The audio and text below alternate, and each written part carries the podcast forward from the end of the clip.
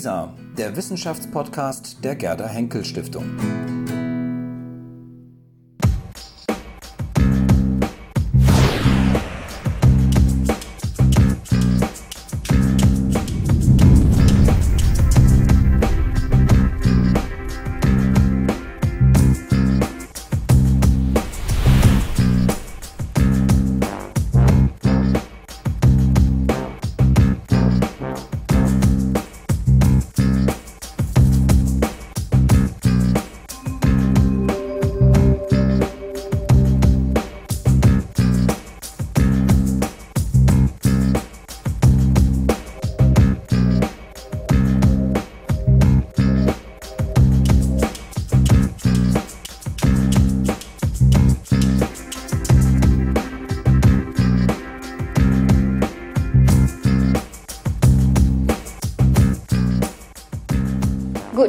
Wir begrüßen Sie ganz herzlich zu einer neuen äh, Ausgabe von Max Meets Lisa.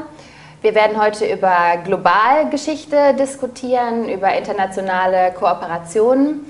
Und ich begrüße ganz herzlich ähm, Andreas Eckert, der hier zu meiner Rechten sitzt. Er ist äh, Direktor des Instituts für Asien- und Afrikawissenschaften an der äh, Humboldt-Universität Berlin. Und ich begrüße genauso herzlich Indra Singh Gupta. Die heute aus London zu uns gekommen ist. Äh, sie ist äh, akademische Koordinatorin der ähm, transnationalen äh, Forschungsgruppe der Max-Weber-Stiftung, ähm, die in Neu-Delhi forschen. Und ich begrüße natürlich wie immer meinen Kollegen Georgios Schatzoudis von der Gerda Henkel Stiftung.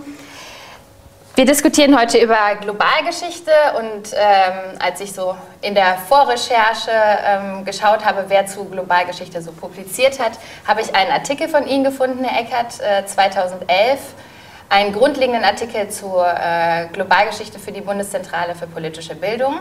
Und ich habe mich gefragt, ist das, äh, warum ist Globalgeschichte so äh, trendy und ähm, oder ist es überhaupt trendy und was unterscheidet Globalgeschichte von dem früheren Ansatz der Universalgeschichte?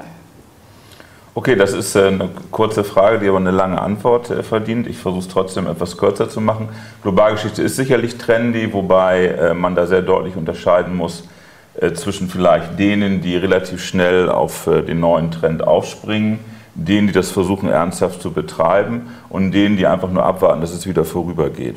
Ähm, insgesamt ist Globalgeschichte schon zu unterscheiden von älteren Ansätzen der Universal- und Weltgeschichte, weil diese älteren Ansätze a. doch sehr stark wirklich die gesamte Welt äh, im Blick hatten oder versucht haben, auch die gesamte Welt zu erfassen und b. doch tendenziell sehr stark äh, eurozentrisch ausgerichtet waren. Ältere Werke etwa wie ähm, McNeil's Rise of the West, äh, so ein Klassiker in zig Auflagen, erschienen seit den 60er Jahren, war sehr stark im Grunde, das sagt ja auch schon der Titel, einer westlichen Perspektive verpflichtet und hat versucht zu zeigen, wie sich sozusagen der Westen im Laufe der Geschichte eigentlich den zentralen Platz in der Welt erobert hat.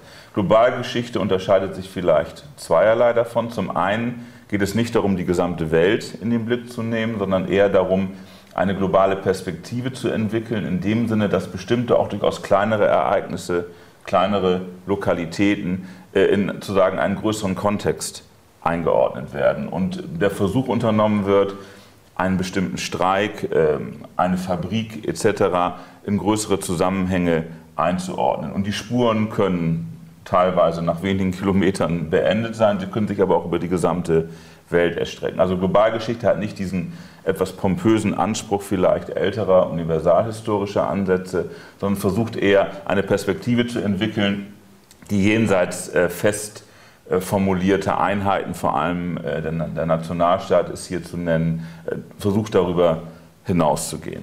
Ähm, das würde ich schon als sehr äh, deutliche Unterscheidung sehen. Und dann das Zweite ist, dass Globalgeschichte nicht immer, aber immer häufiger sehr stark versucht, a, nicht-europäische Regionen oder Regionen jenseits des nordatlantischen Raums auch ernst zu nehmen und deren Rolle zu betonen und auch von diesen Regionen her äh, versucht zu argumentieren. Das heißt auch ein wenig, ähm, jetzt nicht äh, das Gegenteil zu behaupten, zu sagen, Europa und der Westen waren völlig äh, unwichtig, aber schon versucht, die Perspektive zu ändern und sehr deutlich auch eine Geschichte zu schreiben, die die ähm, Entwicklung nicht-europäischen Regionen ernst nimmt oder auch sagt, dass bestimmte Entwicklungen auch sehr stark ohne den Westen funktioniert haben.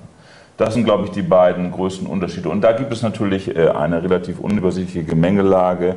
Viele bezeichnen sich als Globalhistoriker oder glauben, solche zu sein. Und da könnte man Zweifel erheben. Es sind aber vor allem, und das finde ich wichtig, jüngere Historikerinnen und Historiker, die sich dafür sehr interessieren. Äh, das ist also ein Feld, glaube ich, was sehr stark auch in die Zukunft äh, gerichtet ist. Im Moment beißt es sich noch zwischen dem großen Engagement und den vielen Projekten, die wir haben, und der Institutionalisierung dieses Bereiches. Also da gibt, klafft, glaube ich, noch ein großes Loch. Das ist eine Frage, über die wir vielleicht später auch nochmal sprechen sollten. Frau Stengupta, Sie sind ja jetzt aus London gekommen. Herr Eckert hat gerade gesagt, es geht auch darum, sozusagen diese nationalstaatliche Nabelschau so ein bisschen äh, loszuwerden, diese Nationalgeschichte, äh, sich davon so ein bisschen abzukoppeln. Ähm, ist man sich in der Globalgeschichte einig weltweit? Ähm, können Sie das bestätigen, was Herr Eckert gesagt hat? Oder gibt es in England oder im britischen Sprachraum noch ganz andere ähm, äh, ja, Akzentuierungen vielleicht. Oder vor allem in Indien. Indien ja. Ja. Mhm.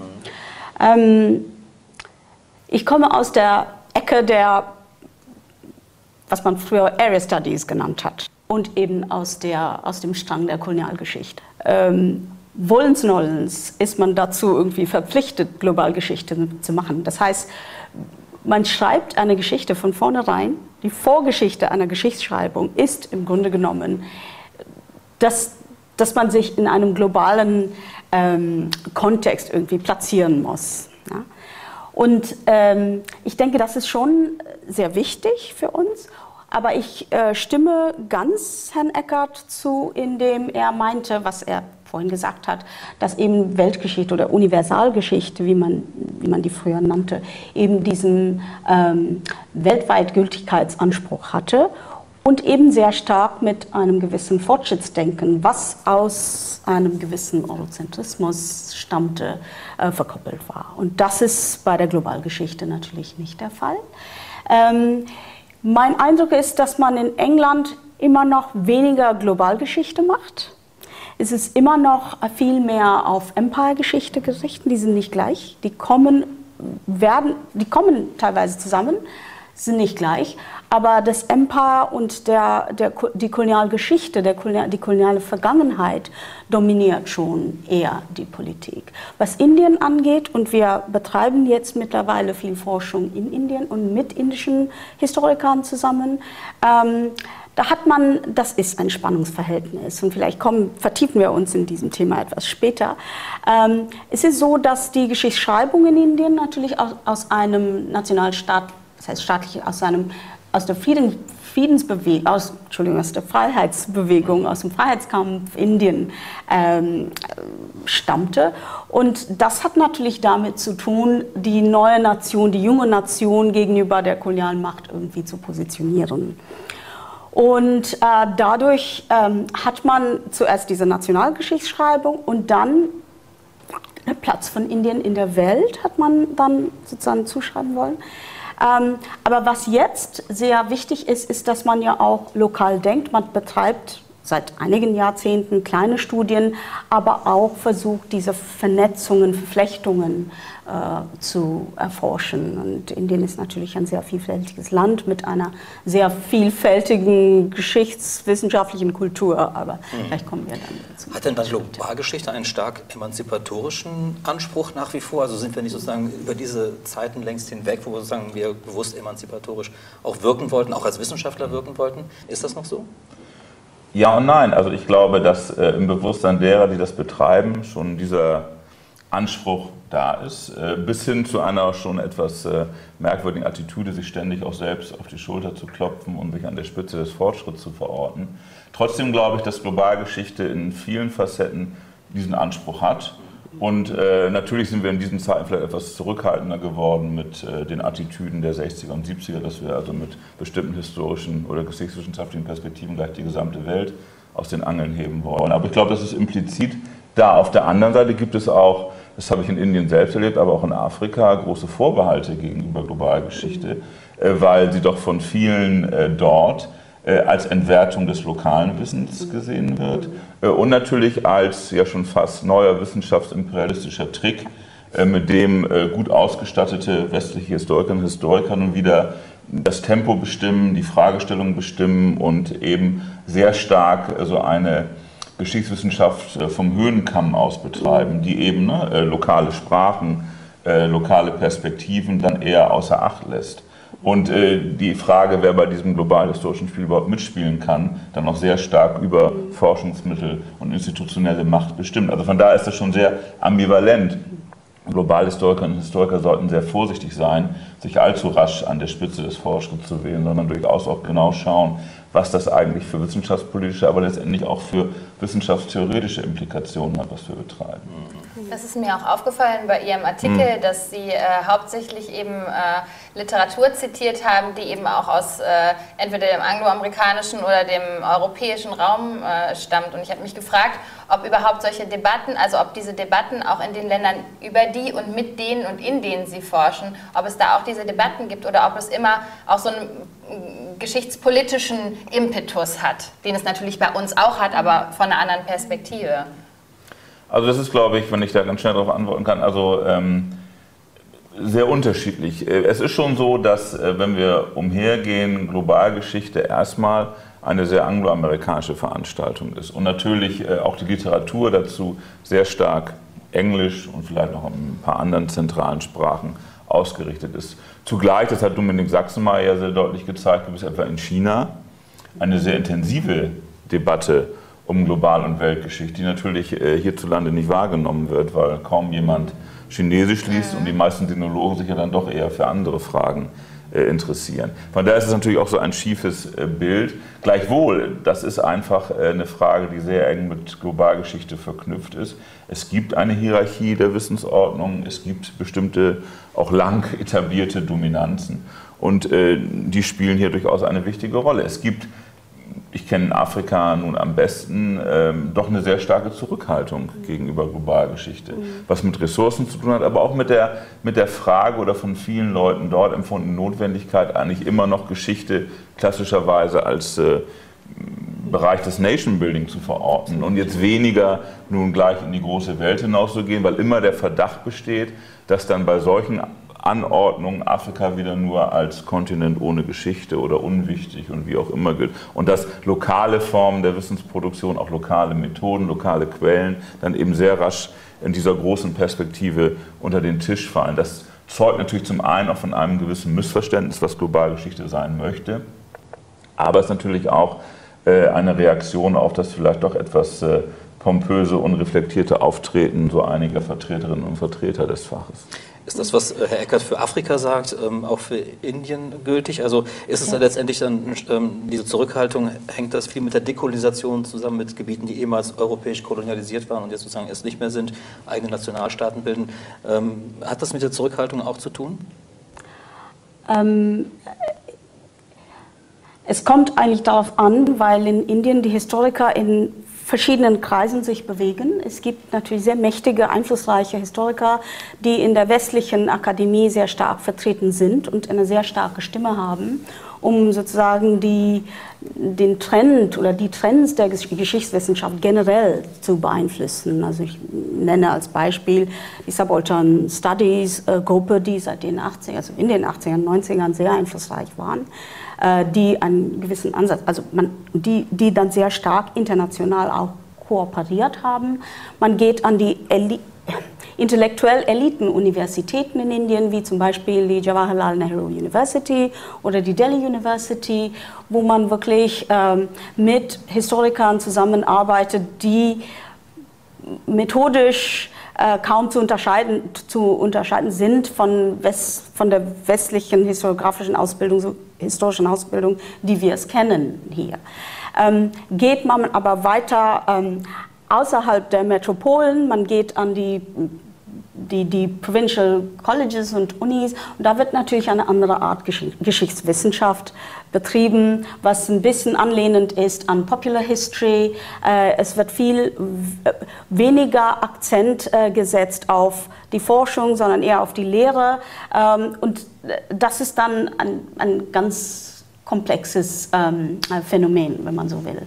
Das heißt, die, die Ansätze der Globalgeschichte werden sehr äh, grundsätzlich gut und äh, positiv oder äh, als etwas wahrgenommen, womit man äh, arbeiten kann, durch äh, die Elitenhistoriker, also ich, das ist eine unglückliche Formulierung, äh, ich rede nur von den Kontexten, in denen sie sich befinden, ähm, die natürlich gerne mit sowas ähm, zusammenarbeiten. Sie sind auch in internationalen Wissenschaftskollegs und so, und so weiter sehr stark vertreten.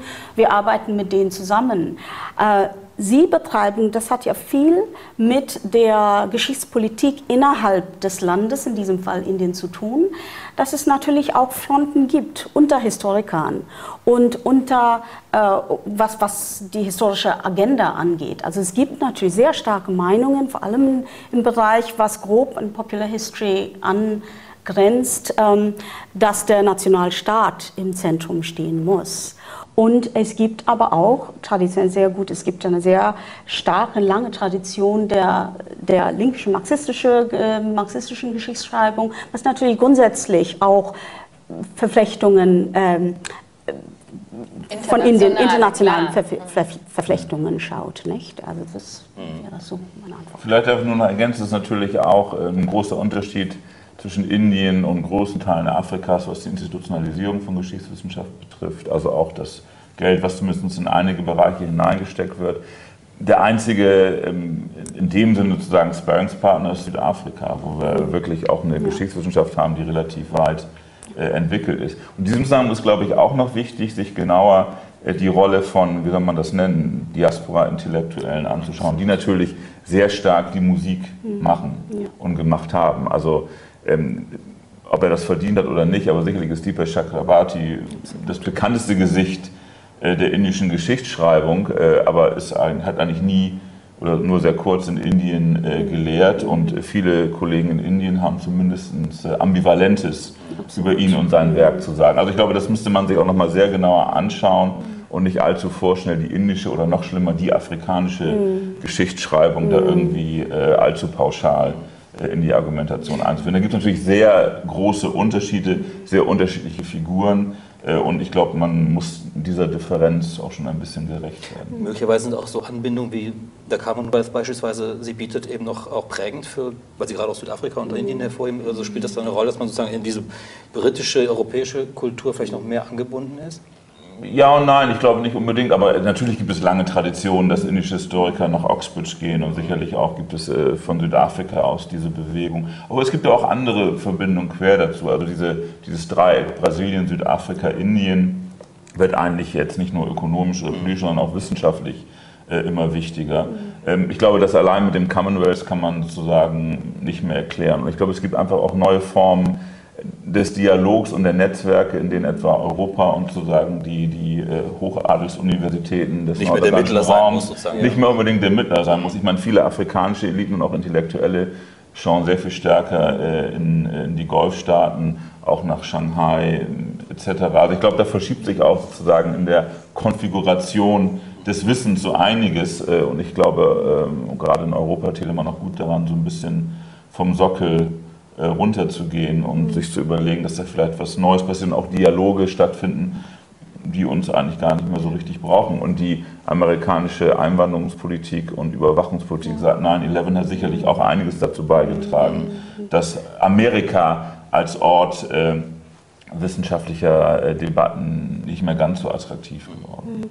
Wobei natürlich, wenn ich was hm. dazu ähm, sagen darf, ähm, ist die, was die Finanzierung angeht, es gibt natürlich eine, also es sind zwei Sachen. Erstens gab es eine Zeit lang sehr viel Geld für, für, für indische Historiker in, im Ausland. Also sie waren sehr nachgefragt und äh, es gab Stellen, äh, vor allem an nordamerikanischen Universitäten zu einem Zeitraum, wo die, die, die traditionelle die traditionelle Heimat äh, der Kolonialismusforschung in Großbritannien immer weniger Geld gab. Also das, das war so ein, ein, ein, ein etwa äh, Verlagerung de, des intellektuellen Potenzials äh, von Großbritannien auf Nordamerika, was etwa in den 90ern stattgefunden hat.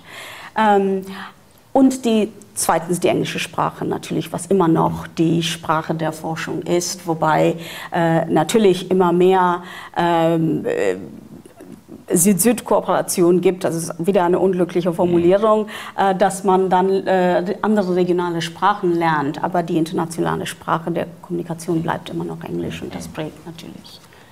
Ja, ich wollte noch mal einhaken bei dem Dialog.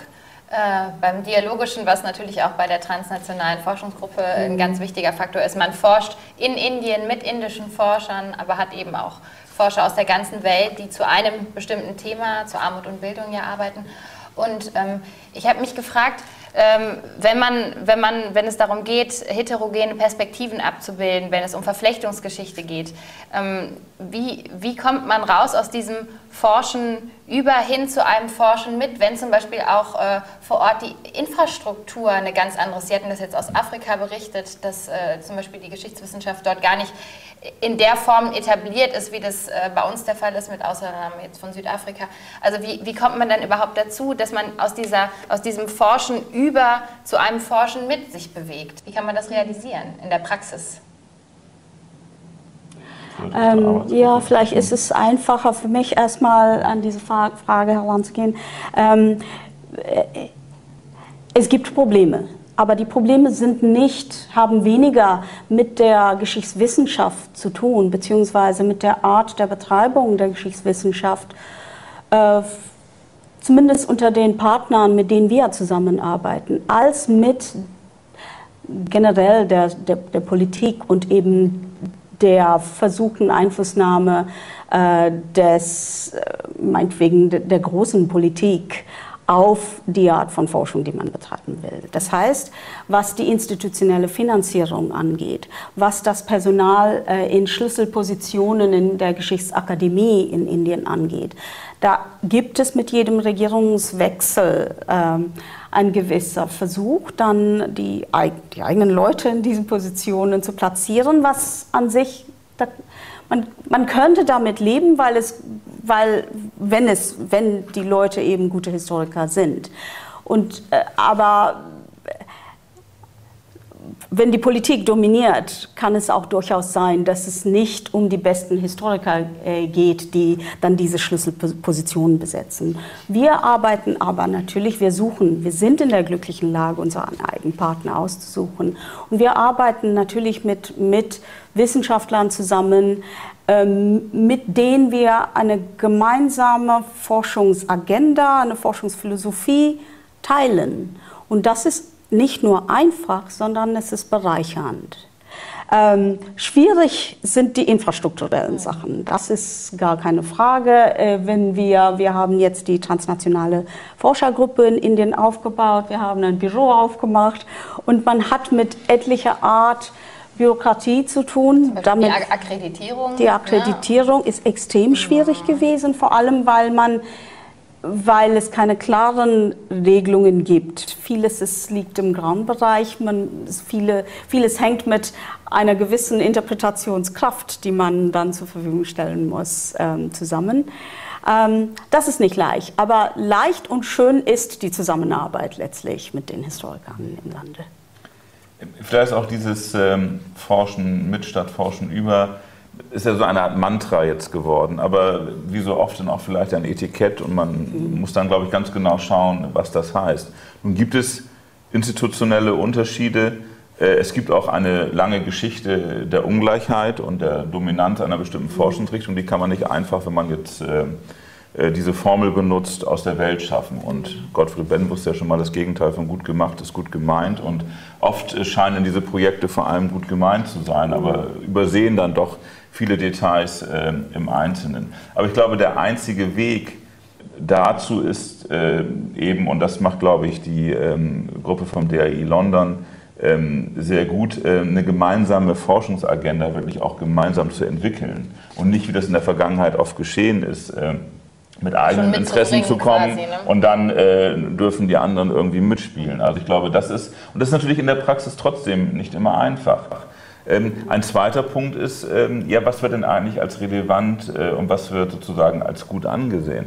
Wenn wir uns anschauen, äh, die internationalen Journals, mhm. ähm, es gibt wenig äh, Beiträge von Kolleginnen und Kollegen, die in Indien und die in Afrika selbst arbeiten. Mhm was mit bestimmten Standards vielleicht auch zu tun hat, aber auch der Frage, wie führt man Leute an, an solche Sachen heran?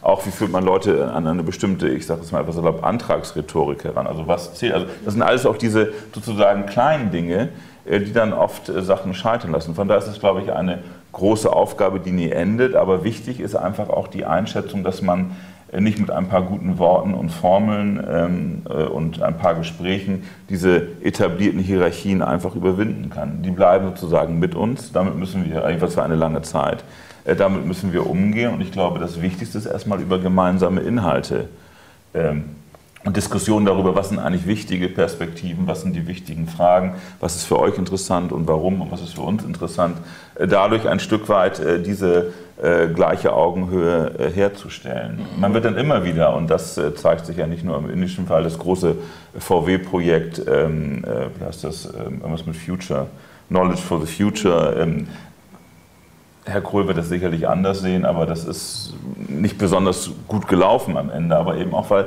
sehr, sehr viele auch institutionelle Grenzen äh, da waren. Ich glaube, das ist ein sehr mühsamer Prozess, aber der einzige Weg, äh, den wir beschreiten können. Und äh, es ist, glaube ich, dann auch wichtig, dass man einige sozusagen Best Practice oder Vorzeigeprojekte hat mhm. äh, und es einfach dann auch versucht, um zu sagen, okay, das ist gut gelaufen, das ist schlecht gelaufen und so können wir vielleicht weitermachen. Weil sonst bleibt das natürlich, wenn man sich an einen Tisch setzt und sagt, äh, was sind alles für äh, Hindernisse da, dann kann man es am besten gleich sein lassen. Also ich glaube, es ist wichtig zu versuchen, diese Dinge jetzt einfach mal ähm, mit, einem, mit einer gewissen Professionalität und einem Wissen über bestimmte Grenzen durchzuführen und daraus dann zu lernen, auf der Grundlage dieser erfolgreich verlaufenden Projekte äh, dann weiter zu planen. Und ich denke, der große Tanker des internationalen Kollegs in Delhi wird jetzt, äh, das ist noch eine neue Stufe jetzt gezündet worden. Absolut. Äh, und wir werden dann einfach sehen, ob zum Beispiel es nicht doch sinnvoller ist, auf einer etwas kleineren Ebene diese Kooperationen durchzuführen, ob man da gleich so ein relativ großes Schiff in den Hafen stellt. Aber das sind eben auch Erfahrungen, äh, die dann gemacht werden müssen. Und solange nicht zu viel Porzellan zerschlagen wird, ist es, glaube ich, wichtig, äh, to do it und nicht nur drüber zu reden. Es ist ja auch sehr wichtig, dass man äh, sehr pragmatisch mit, mit, der, mit den örtlichen Gegebenheiten umgeht.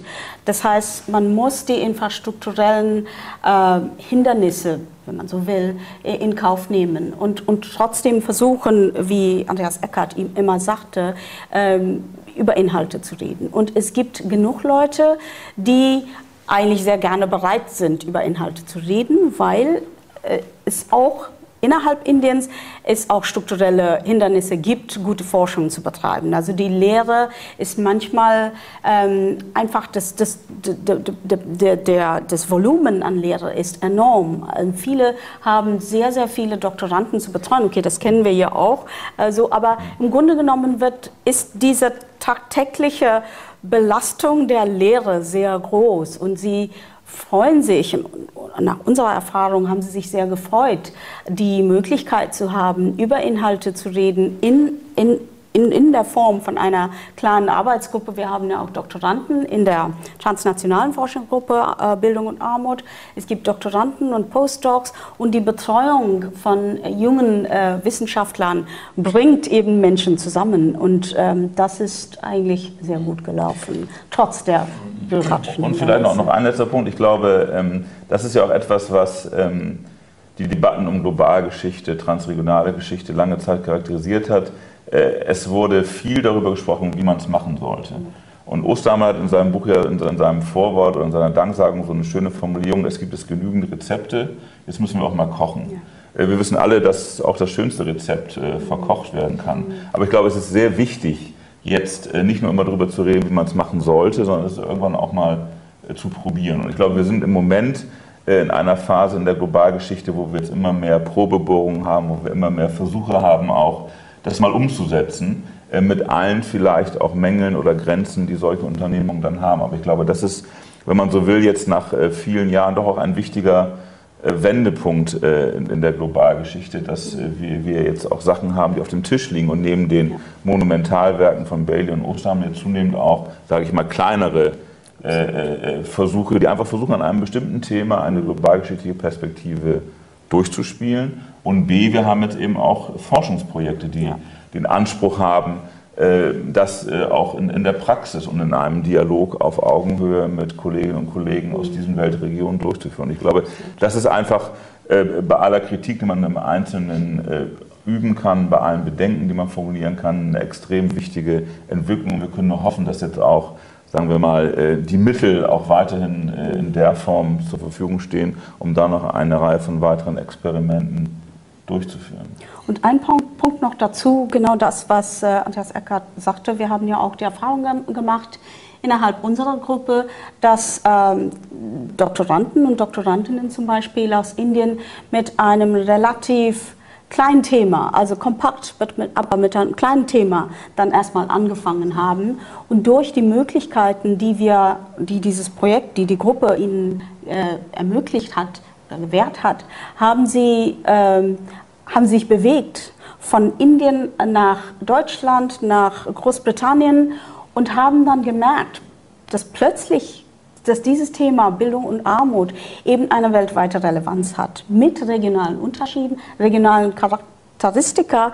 Äh, dennoch sind die Fragen irgendwie interessant und sie wollten immer lernen. Sie haben selbst dann den Wunsch geäußert, äh, vergleichende Perspektive, also Vergleich nicht in einem altmodischen Sinne, sondern zu gucken, die, wer sind diese Akteure, die nach Indien gekommen sind, um Bildung zu vermitteln? Was ist dann der Kontext? Wie haben sie sich in, in, in der Welt, in diesem Fall der kolonialen Welt, der imperialen Welt, wie haben sie sich bewegt? Wo, wie wie sind Ideen nach Indien gekommen? Und dann von Indien aus wieder nach Europa oder Nordamerika oder nach Afrika?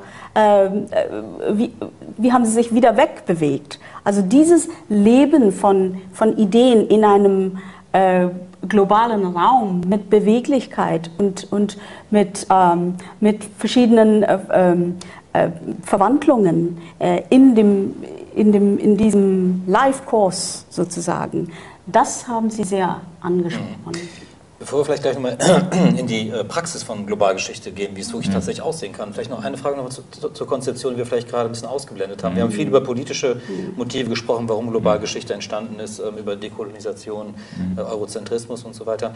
Ähm, mich würde noch eine andere Sache interessieren.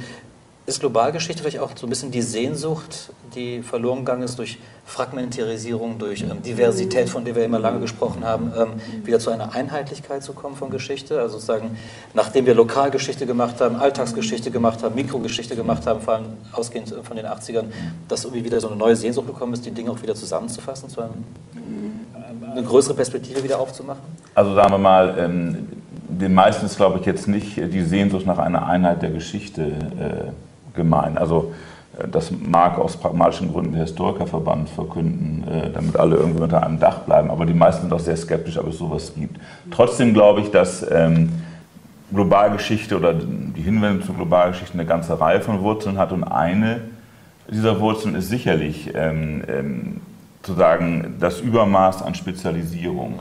Und dass im Grunde Leute sehr intensiv äh, in ihrem eigenen Vorgarten gegraben haben, aber doch so ein, ein Blick auf größere Zusammenhänge äh, verloren gegangen ist. Und das natürlich im Zuge auch der Ausdifferenzierung des Faches, es sich eine Art Spezialistentum etabliert hat, was vielleicht dann auch Gespräche untereinander zumindest sehr erschwert hat äh, und sehr stark auch dazu geführt hat, dass sozusagen der eigene Vorgarten dann gleich zur Welt erklärt wurde.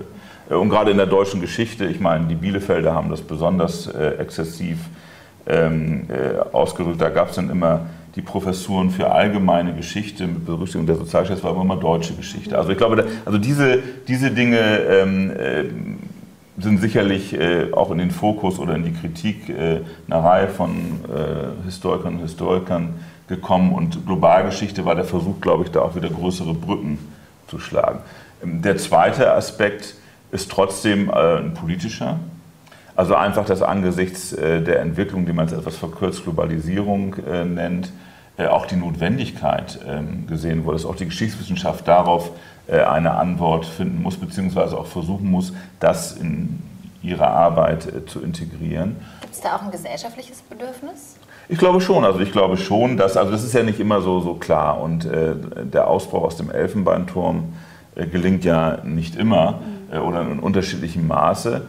trotzdem glaube ich, dass es auch durchaus in der Öffentlichkeit, was immer das im Einzelnen ist, ein bestimmtes Bedürfnis besteht, auch größere Zusammenhänge erklärt zu bekommen. Die Frage ist dann immer, ob Historiker, Historikerinnen aus dem universitären Milieu in der Lage sind, das so zu tun und wie da Übersetzungsprozesse laufen, wie auch die Schule stärker einbezogen werden kann, etc. Das, das ist sozusagen nochmal ein, ein großes grundsätzliches Feld, was nicht nur die Globalgeschichte betrifft. Ich glaube aber A, dass gesellschaftliche Transformationsprozesse dieses Feld bestimmt haben und zumindest auch äh, die, die Ausprägung äh, ein Stück weit ähm, mitgeprägt haben, also mit, mit beeinflusst haben, aber dass B auch, glaube ich, ein ähm, Bedürfnis besteht, oder ich sage mal etwas bestehen sollte, sozusagen diese Dimension auch stärker in, in die politische Gegenwart und gesellschaftliche Gegenwart hineinzutragen. Und ich glaube, ein dritter Punkt ist ganz einfach, dass sich äh, die große Bedeutung von Weltregionen äh, jenseits des nordatlantischen Raums nun langsam auch nicht mehr leugnen ließ. Ähm, also China, Indien, aber auch der Aufstieg der BRIC-Staaten. Ähm, das sind alles auch Faktoren gewesen, ähm, die ähm, ein Stück weit dann auch wieder die, die Area Styles oder das Wissen über diese Areas ähm, notwendiger gemacht haben und auch die Notwendigkeit, das in einen eher auch allgemeinen in eine allgemeine Debatte innerhalb der Geschichtswissenschaft äh, hineinzutragen. Das sind ja zwei Dinge. Das eine ist, dass es über viele Regionen gar kein Wissen gibt, äh, Stichwort Nordkorea. Das ist ein ganz gutes Beispiel. Da gibt es dann eine Atommacht äh, und einen relativ verrückten Diktator. Aber es gibt eigentlich in Deutschland fast niemanden, historisch schon gar nicht, der sich über diese Region auskennt. Ich meine, wenn wir immer noch anschauen, was institutionell die Geschichte Afrikas oder, oder, oder, oder Südasiens äh, ausmacht, ist das lächerlich mhm. für die Größe und Bedeutung dieser Region. Es gibt kaum einen Spezialisten für die Geschichte Brasiliens und so weiter und so fort. Und ich glaube, das ist das eine, dass das Wissen über diese Region auch historisch notwendiger geworden ist und die Verknüpfung dieser Region mit anderen Teilen. Aber ich glaube eben auch, dass das Wissen um diese Region auch ein Stück weit ähm, scheinbar universale ähm, Ansätze der Geschichtswissenschaft und universale Konzepte äh, ins Wanken bringt. Ne? Ähm, mir liegt am nächsten das Thema Arbeit und einfach ähm, der, wenn man ernst nimmt, wie in anderen Weltregionen über Arbeit nachgedacht wurde, wie Arbeit praktiziert wurde und wie eng diese Arbeit auch mit der Entwicklung äh, der nordatlantischen Welt zusammenhängt. Sklaverei ist da nur äh, sozusagen ein Stichwort. Dann wird einem auch deutlich, also dass viele unserer Grundeinsichten doch sehr stark eurozentrisch sind. Und ich glaube, dieses Bewusstsein hat sich zumindest langsam und bei einigen durchgesetzt, war in jedem Fall Movens auch für ähm, das, was man heute unter dem Etikett Globalgeschichte zusammenfasst. Und die Beziehung zwischen transregionaler Forschung, ähm, Globalgeschichte und Area Studies mhm. ist ja auch schon mal kurz von dir angesprochen worden. Ich glaube, das ist etwas, äh, was da sehr wichtig ist und worauf eine Reihe von uns auch immer wieder sehr stark äh, hinweisen. Margret Perner hat schon vor vielen Jahren gesagt, äh, Globalgeschichte droht zu einer Historiography Light zu werden, wenn wir sozusagen immer nur bestimmte Quellen uns anschauen und letztendlich auch lokale Quellen, lokales Wissen, regionale Debatten äh, allzu schnell außer Acht lassen. Ja, da würde ich gerne, da würde ich hm. gerne einsetzen, ähm, weil äh, wenn wir eben sagen, wir wollen äh, verschiedene Perspektiven abbilden, ähm, haben wir ja auch zum Teil unterschiedliche narrative Stränge, ne, äh, die auch regional äh, historisch bedingt sind. Und ähm, ich, äh, wir haben letztens ein Interview gemacht ähm, mit äh, Madeleine Herren-Oesch vom äh, Institut, äh, vom Europa-Institut der Uni Basel. Und die hat gesagt, dass wir, um eben äh, transregionale Forschung zu betreiben, mehr kollaborative Projekte brauchen. Und sie meint also auch explizit digital, dass man eben Quellen aus der ganzen Welt zusammenführt, dass man äh, bestimmte Area Studies Perspektiven zusammenbringt, eben mit anderen. Und ähm, ja, da, ich habe den Eindruck, dass, es, dass die Idee nicht total neu ist, aber dass es so in der Praxis äh, noch nicht so stark umgesetzt wird. Haben Sie da schon Erfahrungen mitgemacht? Also gerade jetzt kollaborative Projekte im digitalen Raum oder womit arbeiten Sie? Wie kommen Sie an die Quellen? Also ich meine, Kooperation ist das eine, ob das immer digital sein muss, äh, ist das andere. Ähm, ich glaube, ähm, da gebe ich Madeleine Herren völlig recht, enorm notwendig ähm, dass, äh, wenn man Globalgeschichte oder selbst transregional, wie man es auch immer nennen will, ernst nimmt, äh, dass diese ähm, Vorstellung des einsamen Gelehrten, der einsamen Gelehrten, die das dicke Buch schreibt, also äh, Osterhammel, Modell, dass das ein Modell ist, das kann vielleicht Jürgen Osterhammel, aber äh, ansonsten nicht so viele. Also ich glaube, äh, ein, ein, eine kooperative Herangehensweise, gerade wenn man sich überlegt, eine der klassischen Ansätze einer Globalgeschichte ist, bestimmten Personen oder Waren oder Ideen durch die Welt oder einen Teil der Welt zu folgen. Da kommt man an Regionen vorbei, in denen sehr unterschiedliche Sprachen gesprochen werden, in denen sehr unterschiedliche politische Systeme herrschen, in denen sehr unterschiedliche Auffassungen von Wirtschaft und Kultur herrschen. Äh, das als Einzelner oder als Einzelne nachzuvollziehen, äh, ist schwierig, äh, weil schon allein die Sprachkenntnisse da sehr oft Grenzen setzen. Das heißt, wenn man ein klassisches, beliebtes Thema in der Geschichte Indentured Laborers mhm. folgt, die von Indien irgendwo dann im Pazifik oder in der Karibik landen oder chinesische Arbeiter, die wie auch immer in den deutschen Pazifikkolonien arbeiten. Das heißt, man kommt in sehr unterschiedliche historische Kontexte und Sprachen. Das kann eine einzelne Person, wenn es ernsthaft betrieben werden soll, nicht machen. Das heißt, es muss eigentlich ähm, eine Kooperation da sein. Wir haben das mal, wir hatten mal so eine von der DFG geförderte Netzwerkgruppe um, um Sebastian Konrad und Dominik Sachsmeier, wo es um Global Moments ging. Und das hat eigentlich ganz gut geklappt, weil wir sehr unterschiedliche Perspektiven, regionale Expertisen versucht haben zusammenzubringen, um eine, eine Reihe von Fragen Etwa war 1919 ein globaler Moment. Mhm. Und für wen, was heißt das eigentlich, zusammenzuführen?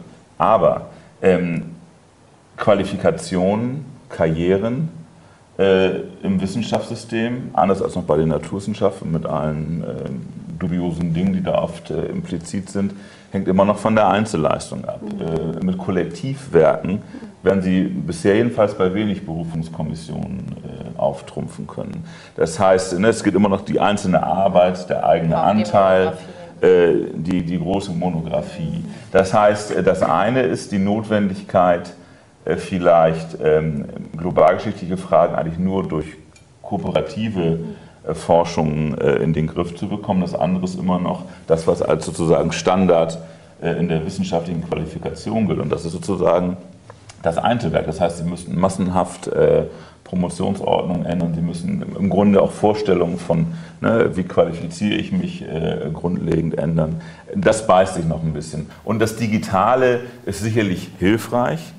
Ähm, und natürlich ähm, der Austausch über Quellen, dass bestimmte Sachen im Netz sind, äh, dass natürlich auch Dinge sehr viel leichter erschließbar sind, hat vieles auch erleichtert, äh, kann vielleicht auch helfen, äh, Dinge zusammenzubringen. Aber selbst für mich, wenn ich jetzt, äh, ist zwar schön für mich, wenn ich jetzt irgendwie einen Quellenkorpus in Hindi habe, äh, den ich über, übers Netz äh, sozusagen, äh, auf, über, auf den ich zugreifen kann. Aber da ich kein Hindi lesen kann und mich vielleicht in dem Kontext gar nicht auskenne, nützt mir das auch nur wenig. Das heißt, diese digitale äh, Vernetzung kann ein wichtiges Element sein. Sie ist aber beileibe nicht sozusagen der Weg zum Glück, äh, weil ich glaube, die Sachen müssen ja auch interpretiert, diskutiert äh, etc. werden. Und da hilft das Digital nicht weiter. Es erleichtert. Es kann aber auch oft vielleicht sogar äh, in die Gegenrichtung gehen, weil man natürlich, ähm, wie soll man sagen, die Überflutung auch mit bestimmten, also ne, die Auswahl, wie liest man diese Sachen etc., ähm, dann vielleicht sogar bestimmte Interpretationen im Wege stehen. Wenn ich meine Doktorande, die rennen ins Archiv, die haben eine Kamera dabei, die schießen innerhalb von wenigen Tagen 25.000 äh, Bilder und kommen dann mit dem Ding nach Hause und dann geht aber die Arbeit erst richtig los. Also nicht die klassische Archivarbeit, dass man auch selber mühsam die Dinge sich durchliest und wenn man aus dem Archiv raus war, auch schon mal grob weiß, äh, was da drin steht und wie man vielleicht Dinge interpretieren soll. Das geht natürlich auch verloren. Also ich will jetzt nicht irgendwie altmodisch tönen und sagen, die großen Gefahren digitaler Forschung. Die hilft bei der Vernetzung, die ist für die Globalgeschichte potenziell sehr wichtig, aber sie kann nur ähm, nützlich sein, wenn sie eben auch mit einer Reihe von anderen ähm, Arbeitspraktiken äh, verknüpft wird. Frau Sengupta, bleiben wir ganz kurz bei dem ähm, kollaborativen Arbeiten. Mhm. Ähm, was haben wir am Ende für einen für einen Text? Ist das ein Text sozusagen, also ist es im Grunde nichts anderes, was Herr Eckert beschrieben hat, dass wir ein Sammelband haben, wo viele Autoren aus unterschiedlichen Perspektiven was zusammengetragen haben? Oder ist es doch denkbar, dass es so etwas geben kann wie ja, den kollektiven Autor, also sozusagen, wo viele an einem Text möglicherweise arbeiten. Ist sowas denkbar oder haben wir am Ende letztendlich dann doch keine große äh, Veränderung, weil es bei diesem Sammelband bleiben wird, den wir schon seit anno dazu mal kennen? Der jetzt vielleicht digital publiziert wird, aber Gut, es ist aber vom es ist Prinzip her ja, kein Unterschied. Hat sich nicht viel geändert, ja. Äh, Im Grunde genommen ist das Ziel unserer Gruppe überhaupt nicht, die individuelle Forschung zu ersetzen. Also man bringt die Leute zusammen mhm. zu bestimmten Fragen, äh, die sozusagen ein bisschen, äh, sagen wir mal, den Umfang ihrer eigenen Forschungsprojekte überschreiten und sprengen und, und, und soll auch die Leute dazu bewegen, größer zu denken, in größeren Kontexten, größeren Rahmen, also mhm. etwa global geschichtlich etwa verflechtungsgeschichtlich. Aber es darf nie die Einzelarbeit eigentlich überschatten. Und das ist auch nicht das Ziel des Projektes. Wir haben einen Teil, wo wir, wir haben eigentlich einen, wenn man so will, einen digitalen Teil. Also das Ziel ist, äh, gewisse Quellen also das Projekt, das Teilprojekt nennt sich Key Moments in the History of Education, also Massenbildung in Indien. Und man versucht dann dadurch, also die Quellen zu dokumentieren, zu einzuscannen, digitalisieren, was sehr wichtig ist in Ländern, wo äh, die Archivpolitik oder der, der Zustand ist, ja. absolut und wo der Zustand von vielen Archiven extrem schlecht ist, wo der Zugang teilweise völlig willkürlich ist und es hängt mit, dem, mit der Laune des Archivars oder mit, dem Regional, mit den Verbindungen zum Regionalpolitiker zusammen. Also sowas sind Umstände, die man sich gar nicht in Europa vorstellen kann. Insofern ist es schon wichtig, diese Quellen irgendwie, wenn man die digitalisiert und zur Verfügung stellt, ist es eigentlich grundsätzlich eine gute Sache kann aber natürlich nie jetzt wieder äh, etwas altmodisch gesagt, ähm, diese Erfahrung im Archiv zu arbeiten, diese Erfahrung in kleinen Archiven zu arbeiten, die, zu verstehen, in welchen Kontexten diese Archive eigentlich platziert sind und wie die Leute vor Ort auch arbeiten. Das ist auch sozusagen ein Teil dieser, wenn man so will, der globalen Erfahrung. Wie kann man von Berlin oder London aus, wo man wirklich Zugang zu den besten Bibliotheken und Archiven der Welt hat, sich vorstellen, wie es ist, in Ortschaften und Lo Lokalitäten zu arbeiten, die, wo diese Dinge einfach nicht präsent sind. Aber das überrascht. Ähm haben wir nicht immer sozusagen das Idealbild gehabt, äh, Idealbild gehabt der Wissenschaftler, der sozusagen von nichts, was seine Außenwelt betrifft, sozusagen beeinflussen lässt in seiner Arbeit, sondern einen ganz klinischen Zugriff sozusagen auf seinen äh, Untersuchungsgegenstand hat. Ähm, wollten wir das eigentlich nicht immer ausblenden? Ist es dann doch wieder sozusagen, dass man auch gern dieses Lokalkolorit mitnimmt und dass man so ein bisschen in diese Welt mit eintaucht und dass man also doch dann sehr stark geprägt wird von dem, was man persönlich erlebt, was man erfährt? Also ich denke, für einen Historiker ist dieses persönliche Erlebnis absolut wichtig. Es kann keine Quellen. Jetzt rede ich ja auch vielleicht mit einem politischen, vielleicht ist es eine politische Agenda, äh, denn ich habe ja auch äh, teilweise festgestellt, dass man sich als Historiker äh, die Welt und die Arbeit natürlich ein, einfacher machen will. Das ist klar. Wir wollen unsere Quellen, wir wollen eine, ein, ein Narrativ herstellen oder die Problematik dann da drin sehen und so weiter. Ähm, oft gehen ähm, äh, Forscher aus Europa vor allem oder Nordamerika vor allem raus, ohne Sprachkenntnisse in die Großaußenwelt, wenn man so will, und äh, will dann schnell Zugriff haben. Also ich kenne einen, einen, äh, jemand, den ich gut kenne, hat einmal ähm, sich gewundert, dass es eigentlich keinen digitalisierten Katalog zu den Quellenbeständen des Nationalen Archivs Indien gibt. Es gibt es nicht. Also es ist immer noch im Aufbau. Das sind Zustände, die man sich gar nicht vorstellen kann. Und die eigentlich auch wichtig ist, weil das ist auch, wie man arbeitet, ist auch Teil sozusagen des äh, Endproduktes. Ähm, und ich denke, es ist dieses Bewusstsein ist schon sehr wichtig. Und, ähm, und das ist, genau, das ist äh, das eine.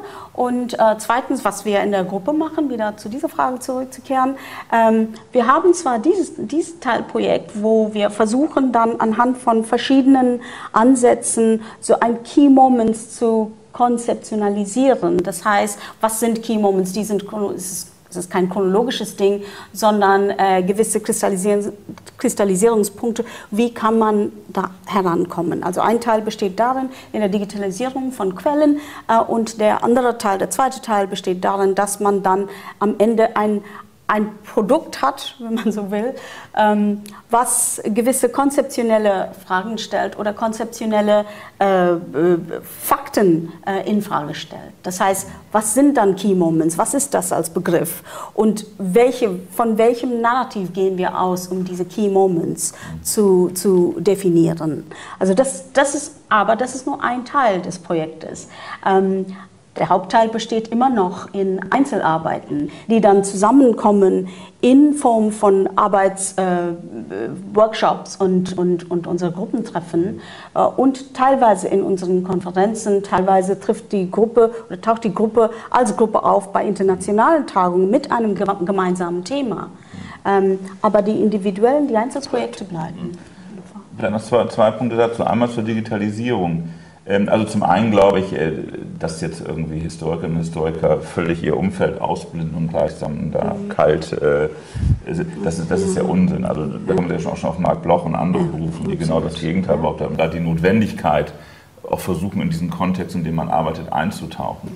Ähm, das ist, glaube ich, schon sehr wichtig. Außerdem sind Archive auch nicht einfach irgendwie nur Sammlungen von Dokumenten, sondern die Frage, was da drin ist und was nicht, was diese, also ne, was für Schwerpunkte es gibt, äh, wie auch die, die das angelegt haben, bestimmte Dinge interpretiert haben. Das ist, glaube ich, einfach wichtig, dass man es auch mitbekommt und nicht nur irgendwie äh, lässt sich über Datenbanken erschließt. Zweiter Punkt.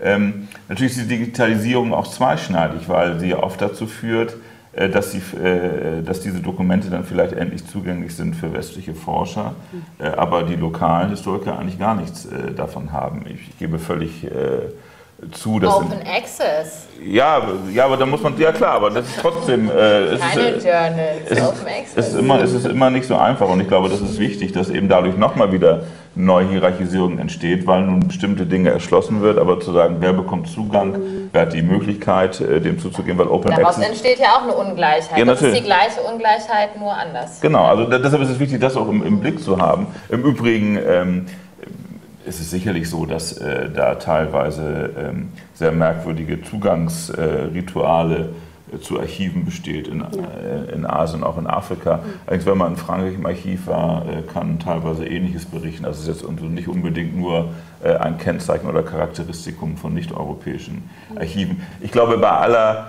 ähm, Begeisterung für diese Digitalisierung und auch der Notwendigkeit, das zu tun, ähm, muss man immer sehr vorsichtig sein. Und so, was heißt das eigentlich für wen? Äh, schreiben wir damit nicht bestimmte Hierarchisierungen äh, oder das Ausschließen von, von Zugängen fort?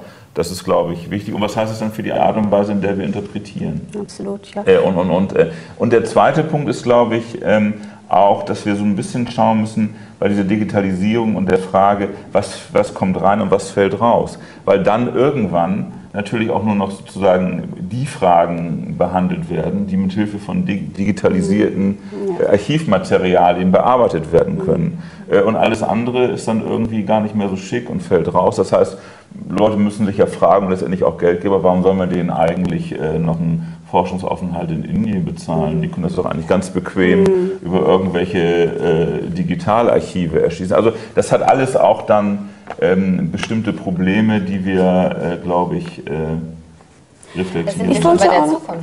Mhm. Ja. Wir haben noch zehn Minuten, darüber sollten wir sprechen. Aber bitte, ich wollte aber zwei ganz kurze bitte. Punkte äh, ansprechen. Erstens, dazu, was eben gesagt wurde zur Digitalisierung. Eine sehr gute Sache, also es ist sehr gut äh, äh, aufgenommen worden unter indischen Historikern, ist der Versuch mittlerweile, dass die British Library, die natürlich an, auf 100 Millionen Quellen über mhm. äh, indische Geschichte sitzt praktisch. Und äh, da ist es natürlich extrem schwierig für den ganz normalen indischen Doktoranden da Zugang zu haben. Äh, und die haben dann einen Versuch unternommen mit den indischen Archiven äh, zusammen, dass sie indische Quellen digitalisieren für sich nehmen. Also die, die Bestände bleiben in der British aber die digitalisierten Quellen werden dann ganz öffentlich zugänglich gemacht. Und das ist eine ganz tolle Sache.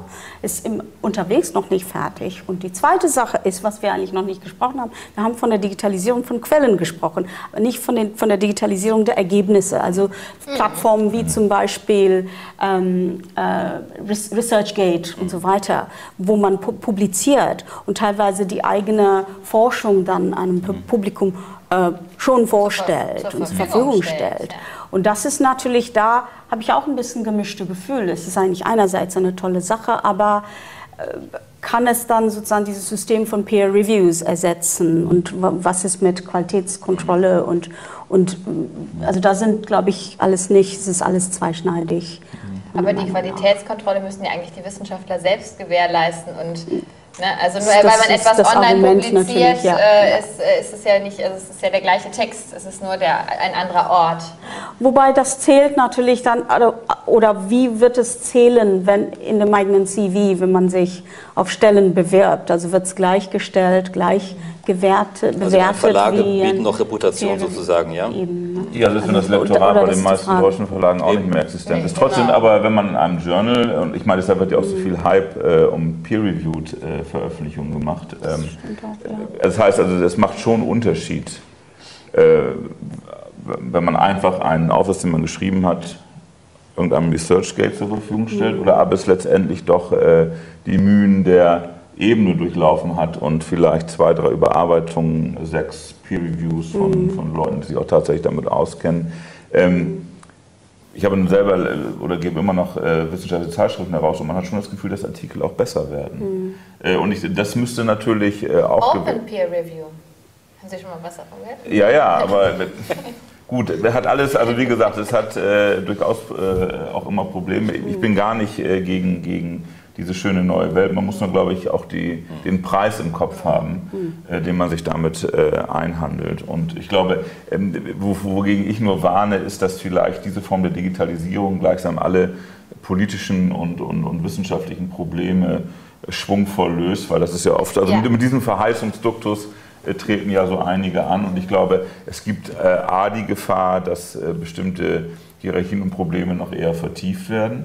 Äh, und B, dass vielleicht auch die Frage von Qualitätssicherung, wenn es dann sowas gibt, äh, in dem Zusammenhang dann nochmal verschärft äh, diskutiert äh, werden muss. Und vielleicht sich auch Inhalte verändern. Das ist nämlich immer unsere, die Frage, wenn wir uns mit der Zukunft der Geisteswissenschaften beschäftigen, dass zum Beispiel eben diese Digitalisierung, diese großen Digitalisierungsprojekte dazu führen, dass, ähm, dass auch von politischer Seite eben eine bestimmte, eine bestimmte Agenda dann gefördert wird, dass, also eine bestimmte Forschungsagenda und dass bestimmte Themen, die nicht als relevant betrachtet werden oder bei denen eben die Forschung nicht online verfügbar ist, einfach hinten überfallen. Wie sieht das, was, wie ist da Ihre Zukunftsprognose? Also wie wird das zukünftig aussehen? Oder was?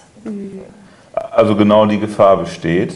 Äh, Das kann man äh, jetzt gerade in einer aktuellen Debatte vielleicht nachvollziehen, nämlich die Abschaffung der sogenannten Sondersammelgebiete durch die Deutsche Forschungsgemeinschaft, ähm, wo viele gewarnt haben und, und natürlich auch ähm, damit verbunden die etwas unvorsichtige Äußerung einiger DFG-Leute, man wolle eigentlich nur noch das erfassen, was auch digital erfassbar ist. Das ist natürlich für viele Bereiche dann doch einfach bedeutet, dass eine ganze Reihe von Publikationen, Einsichten, Debatten unter den Tisch fallen. Das ist sozusagen das eine, dass, die, dass nur noch Material zugänglich gemacht wird, was es eben in diesen Orbit schafft und alles andere äh, fällt raus. Der zweite Punkt ist natürlich auch, äh, dass, es, äh, dass dadurch bestimmte Themen äh, vielleicht äh, außen, äh, also einfach rausfallen und vor allem auch, dass eigentlich nur noch diese Themen als schick gelten oder als irgendwie förderungswürdig, die in irgendeiner Form ähm, digital Ja, genutzt einfach werden. verfügbar sind. Nicht nur einfach, sondern auch auch schon die Quellengrundlage sozusagen. Äh, und und das, das eigentlich nur noch, das kann man in den Niederlanden schon sehr gut beobachten. Das ist so eine Art von sehr merkwürdiger oder begrenzter Lesart, was Digital Humanities ausmachen kann. Dass eigentlich nur noch die Projekte irgendwie als äh, förderwürdig, äh, förderungswürdig gelten, die eine bestimmte sozusagen ähm, quantifizierbare Art von Material nutzen. Also, ne, und, und ich glaube, da kommen wir eben auch in eine Richtung, äh, die mir sehr äh, gefährlich erscheint, zumal es für viele dann auch offenbar ähm, bedeutet, das ist preiswerter, das ist sozusagen auch besser überwachbar und besser kontrollierbar. Und da fallen natürlich dann gerade wieder viele Dinge, die sich nicht so leicht digitalisieren lassen. Mühsame mündliche Interviews, sozusagen andere Formen von Quellen, dass, äh, dass auch ähm, Graben in, in, in kleineren Archiven ähm, mit, mit, mit einzelnen Dokumenten und Lebenszeugnissen arbeiten und nicht gleich mit einem ganzen Set, äh, das, das man irgendwie in den Computer werfen kann und dann kommen da unterschiedliche sozusagen Indikatoren dann, dann raus. Also ich glaube, da, da gibt es eine, eine gewisse Gefahr, die auch gerade in Bezug auf die Globalgeschichte vielleicht äh, gefährlich sind, weil gerade Globalgeschichte scheint ja auch zu insinuieren, dass man jetzt irgendwie erst mit einem mit großen Zusammenhängen zu tun hat, sprich mit größeren Datenmengen und dass die neuen digitalen Möglichkeiten im Grunde die adäquate Form sind, um äh, zu sagen, die ganzen Verflechtungen irgendwie besser und bequemer und nicht ganz so kostenaufwendig äh, bearbeiten zu können.